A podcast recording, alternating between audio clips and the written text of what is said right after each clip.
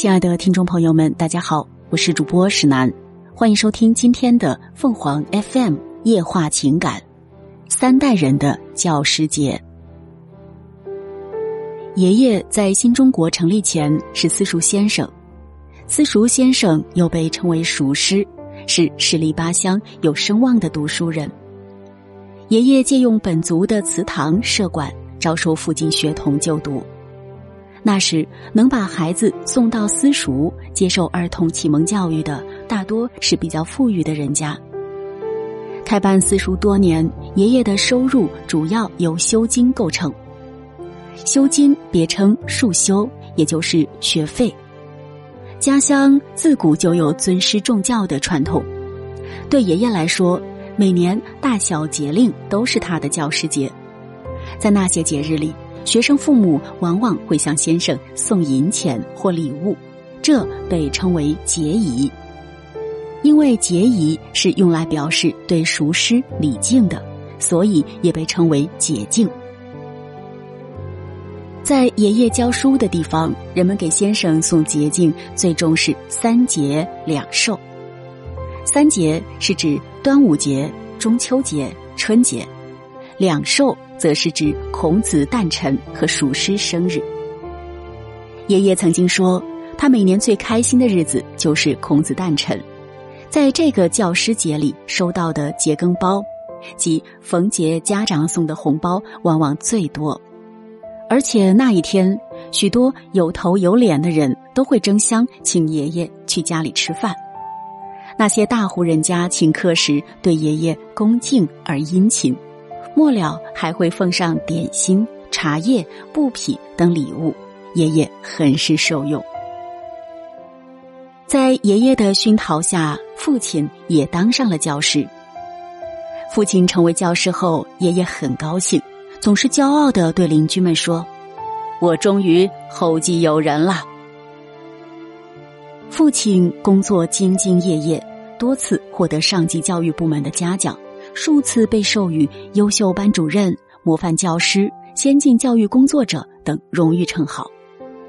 父亲所任教的毕业班，每一届的成绩都很优异，可以说父亲是桃李满天下。父亲第一次过教师节是在二十世纪八十年代，那天父亲下班回到家，非常兴奋。他说。教师是人类灵魂的工程师，是人类文明的传播者和建设者。设立教师节，有利于形成尊师重教、尊重知识的社会风气。父亲一边说，一边拆开从学校带回来的包装盒，里面是一个红色的暖水瓶，颜色很喜庆，上面还醒目的印有“教师节纪念”字样。从此，那个暖水瓶一直伴随着父亲。后来，尽管暖水瓶的外壳生锈了，瓶塞也破损了，但父亲还是舍不得丢掉。父亲数次搬家、调动单位，暖水瓶始终与父亲相伴相依。岁月变迁，如今我也成为一名教师。我们学校每年教师节都会举行典礼，表彰优秀老师，学生们也会亲手为老师制作节日贺卡，送上祝福。去年教师节学校组织的活动，我记忆尤为深刻。活动现场由学生乐队伴奏，家长演唱尊师歌曲，表达了对教师的感谢和敬意。在现场。还播放了师生间在一起学习交流的视频，体现了浓浓的师生情谊。活动结束后，教师和学生在校园一起种下了树苗，寓意期望孩子们能够茁壮成长，将来成为栋梁之才。如今是信息时代，在教师节那天，最让我开心的是我的微信朋友圈里。充满了深深的祝福，让我暖暖的感动很久很久。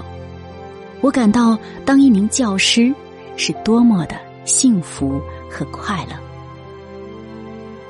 三代教师的教师节都是不一样的，也折射出时代在变迁，但人们对教师的尊重和爱戴是一样的。听众朋友们，无论你是开心还是难过，不管你是孤独还是寂寞，希望每天的文章都能给你带来不一样的快乐。你也可以关注我们的微信公众号“情感与美文”，收听更多内容。我们下期再见。